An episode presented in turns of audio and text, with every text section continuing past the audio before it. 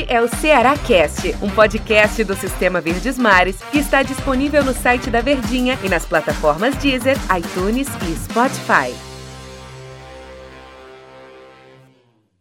Olá pessoal, muito prazer, eu sou o Antero Neto e este é o Cearacast, mais um espaço para a gente conversar sobre as coisas do Ceará, sobre as notícias do Vozão. A gente já fala bastante na nossa rádio, na nossa verdinha, no Atualidades, no Show de Bola, no Show do Esporte, no diário do nordeste.com.br barra jogada, na grande jogada da TV Diário e tem também esse espaço aqui que é para a gente conversar com um pouquinho mais de calma sobre assuntos específicos. E no episódio de hoje, claro, a gente fala da estreia do Ceará no Campeonato Cearense. Hoje começa, nessa rodada, nesta quarta-feira, começa a segunda fase do Campeonato Estadual e o Ceará já estreia num clássico, né? Vai enfrentar a equipe do Ferroviário. Para a gente falar dos aspectos envolvendo esse jogo e, e, qual a importância dessa partida de início de temporada, de início de competição para o time do Ceará, teremos o auxílio luxuoso de Tom Alexandrino, nosso comentarista que é a elegância nos comentários. Tudo bem, Tom Alexandrino? Um abraço para você. Tudo bem, né, Até grande abraço, prazerzão estar tá falando aqui, rapaz. Ainda mais esse pré-jogo, né?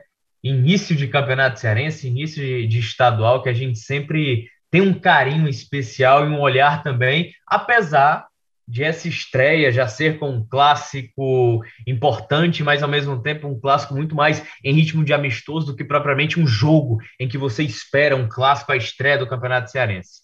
É, o jogo ele é importante e ao mesmo tempo ele não é muito importante. Calma que o Antero não tá ficando maluco não ele não é tão importante, porque como já falou o Tom Alexandrino, a gente poderia se apegar ao aspecto do clássico, né? Ao, ao, aspecto histórico. Puxa vida, duas camisas tradicionalíssimas do nosso futebol, né? O Ceará contra a equipe do Ferroviário e tal. Então a gente poderia se apegar a esse aspecto. Mas o Ferroviário, com o seu principal objetivo alcançado desse início aí de temporada, que foi conquistar no primeiro turno deste campeonato cearense e aí garante vaga para a Copa do, Copa do Brasil do próximo ano, é, ele sabe que o caminho é um tanto quanto difícil para conquistar um título estadual, né? Ele sabe que é bem complicado, porque o Ceará e Fortaleza vivem os seus melhores momentos. O Ceará é um time que vai pelo quarto ano seguido à Série A do Campeonato Brasileiro, então é uma missão mais complicada. Se nos outros anos já foi difícil para o time do Ferroviário, Ainda mais agora, né? Enfrentar um time do Ceará com todo esse investimento, com toda essa estrutura. Apesar do Ferroviário também ter evoluído, mas claro, não precisa nem apresentação, não precisa nem explicação. O time do Ceará teve uma evolução muito maior, né? Tanto que, repito, está pelo quarto ano seguido na Série A do Campeonato Brasileiro. Então, por esse aspecto, o jogo ele não é tão importante assim. E sem falar que é só a primeira rodada. Então, os times eles têm condições de caminhar, terão período, terão possibilidade de recuperação caso alguém perca nesse jogo de estreia. E ele é importante, claro, aí como a gente está tratando aqui do Ceará Cast, ele é importante para o time do Ceará. Na verdade, não é só importante com, com o clube, não. Acho que ele é importante na questão individual. Então tem muitos jogadores, eu coloco no plural mesmo, que olham para este jogo do Ferroviário ou estas primeiras partidas do Campeonato Cearense como aquela portinha que está entreaberta, Tom. Se o cara vai meter o pé na porta e entrar e dizer assim, ó, cheguei, tô aqui, é com o cara. Então, é o jogo que dá oportunidade para muita gente desse elenco do Ceará. É exatamente isso, né? Se a gente está falando de uma temporada, né, Antero, torcedor, de uma temporada onde você não tem tempo para trabalhar, onde você não tem um tempo para testar, temporada normalmente ela inicia no fim de janeiro, né? De uma maneira mais natural, como é mais comum. Dessa vez ela iniciou no fim de, de fevereiro, início de março, então você já perde muito calendário, então você tem que espremer um pouquinho mais, porque na teoria, se tudo der certo, o 2021 é para ajustar o calendário, em meio a toda a confusão, todas as problemáticas que nós tivemos na temporada passada, né? Acabou ficando tudo muito apertado. 2021 também vai ser apertado porque a temporada passada mal terminou, já iniciou essa para poder se agrupar e ficar de uma maneira mais normal.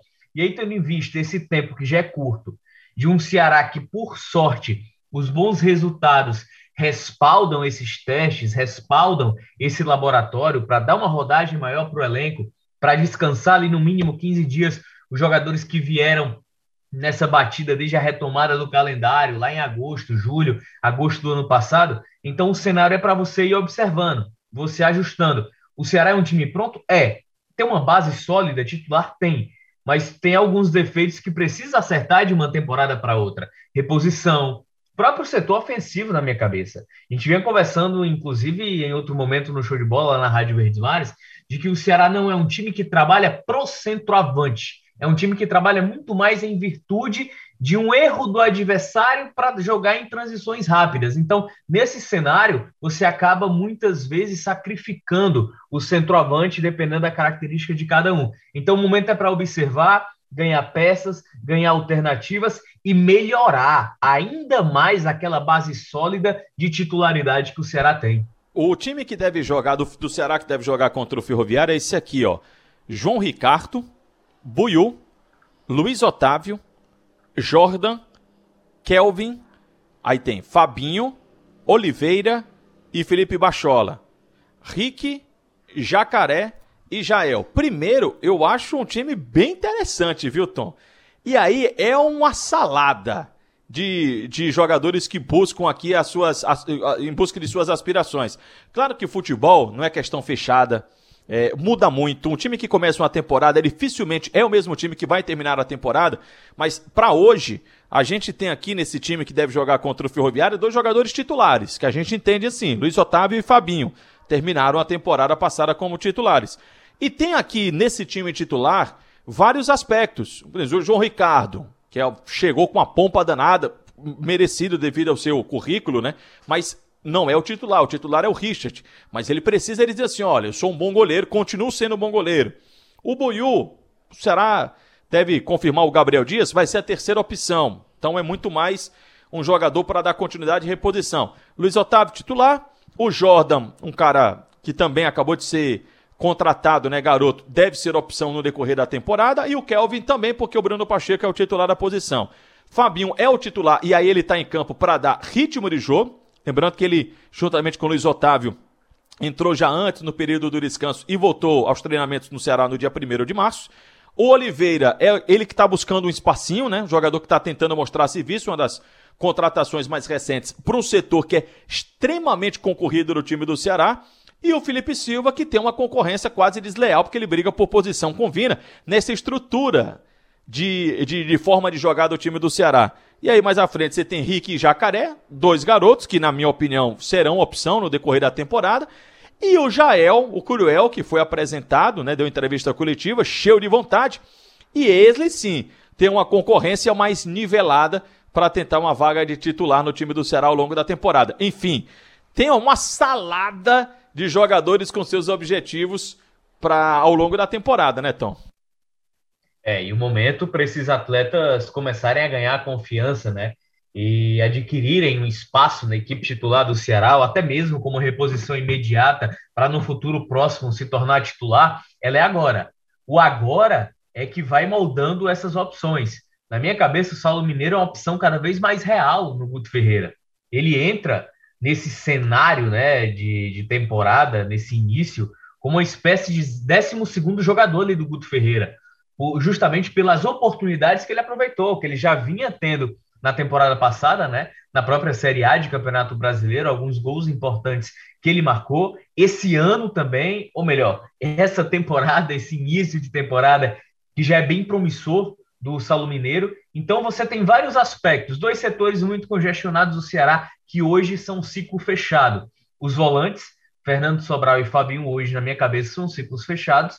Aquela posição de segundo atacante barra meia é ciclo fechado com o Vina, unanimidade absurda. Então, esses setores mais congestionados é onde a briga vai ser mais forte. Por exemplo, nesse cenário de escalação, o Bachola de fato está jogando na posição dele na posição onde, de fato, ele se destacou no Ceará.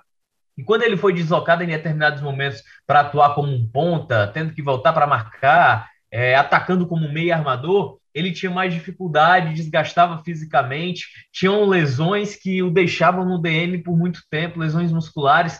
Então o momento é para observar. Um jacaré, que eu acho que ele cativou essa oportunidade já na quarta-feira, no caso hoje, né, é, nessa escalação inicial prévia que a gente uhum. tem, ele cativou na partida passada pelo bom momento que ele enfrentou, ele mudou o panorama do jogo. O Ceará estava empatando, ele mudou com um gol e uma assistência. Então é um jogador que cativou esse momento. O Rick, que é um atleta que começou muito bem ano passado, na retomada do calendário do futebol brasileiro, mas caiu de produção, foi para o sub-23, acabou terminando como reserva da própria equipe de aspirantes. É um atleta que ainda precisa manter um nível de continuidade. Então, o momento é para observar, Antero, torcedor. O momento é para você testar.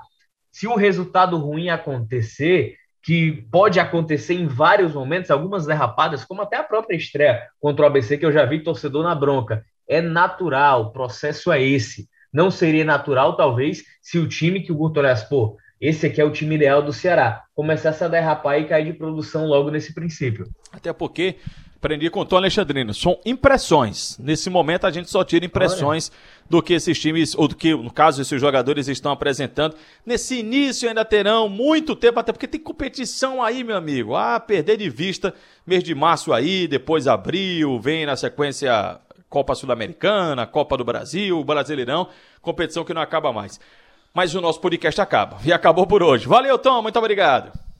Mas já tem mais 10 minutos, não, em Rapaz, aqui a gente passaria uns 40 minutos falando, viu, Tom? Só de Jael aqui a gente faz uns 4 episódios aqui de podcast. Valeu, Antero, foi bom demais, hein? Valeu, pessoal. Obrigado pela companhia. E acompanhe sempre, que a gente tá sempre aqui te atualizando com as notícias do Vozão. Valeu, tchau, tchau. Este é o Ceará Cast, um podcast do Sistema Verdes Mares que está disponível no site da Verdinha e nas plataformas Deezer, iTunes e Spotify.